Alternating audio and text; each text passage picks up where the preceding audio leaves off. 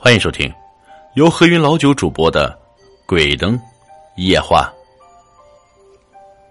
小雨最近总是觉得有一些不舒服，他感觉自己的脖子非常的僵硬，每天晚上他都感觉自己睡得不踏实，好像睡着了，但是脑袋又是清醒的。第二天起床的时候啊，小雨总是感觉自己的脖子特别的疼。他仔细的看着自己的脖子，没有发现任何的异样，只不过自己的两只眼睛像熊猫一样。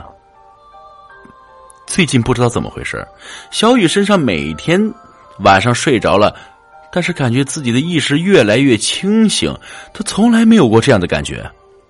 他的脖子越来越痛，但是却找不出任何的异样。他也去医院看过，但是医生也找不出任何的病因。医生告诉他：“你的情况看上去是没有睡好的原因，你的脖子会痛，也许是因为你没有休息好，所以产生的神经痛啊。”小雨说：“哎，但是我每天都是按时上床睡觉，而且我都有睡觉，没有失眠，我怎么会睡眠不足呢？不过我是睡着了，但是感觉自己都老是非常的活跃。”医生说：“这就对了。”因为你的脑袋没有休息好，所以你才会变成现在这个样子。晚上睡觉的时候不要想太多，要不然你就会睡不着。小雨点点头，我会好好休息的，晚上再也不会想太多。希望我的讲座能够有所好转。如果我的症状不能够改变，到时候还得回来，请你给我开一些安眠药。医生点了点头。第二天。小雨像往常一样来到公司上班。当他刚走进办公室的时候，大家都用好奇的目光看着他。小雨不知道自己怎么了，为什么大家都用奇怪的眼光看着自己？他的一个好朋友把他拉到了厕所里面。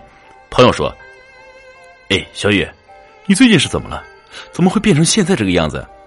你有多少天没睡觉了？眼睛黑的像熊猫一样。这世界……”哎，这个时候也不是世界杯呀！你不是熬夜看球赛，那就是熬夜玩游戏了。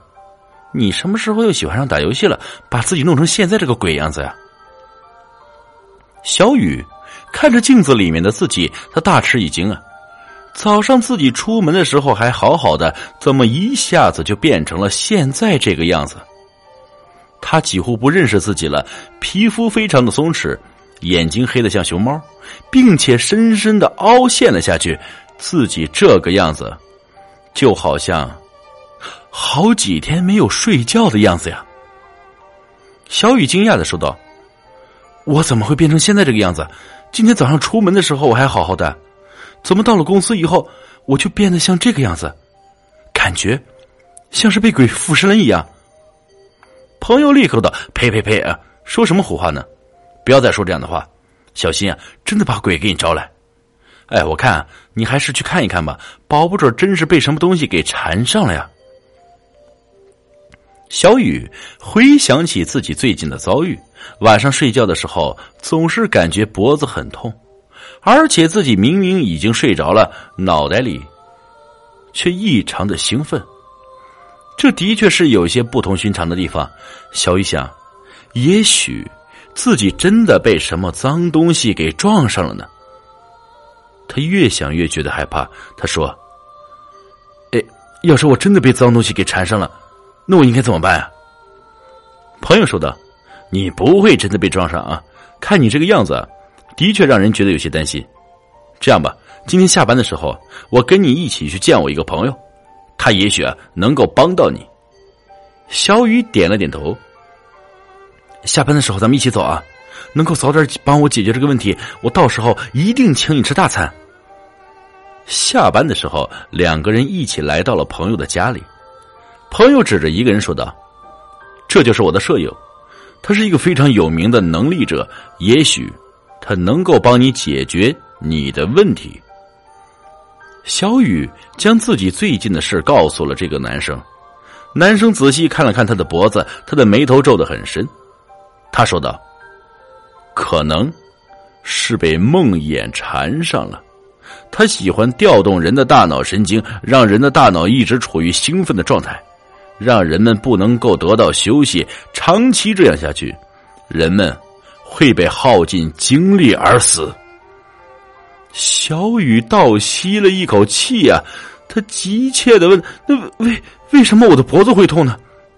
男生继续说道：“梦魔喜欢坐在人家的脖子上面。”这样方便他们影响人们的大脑，让他们处于兴奋的状态。看你的样子，已经有好几天都没睡觉了。再这样下去，你一定会死的。幸好你遇见了我，我这里有一个护身符，经过高僧开光的，你拿回去放在枕头底下，等到梦魔再来的时候，就会被这道符给震伤。到时候你再用这道符贴在他的身上，他就会魂飞魄散，不能够再害人了。小雨千万谢的回到了自己的家里，他忐忑不安的睡觉了。他把护身符放在了枕头底下，在这个时候，他感觉自己的脖子越来越重，就好像有一个人坐在自己脖子上面一样。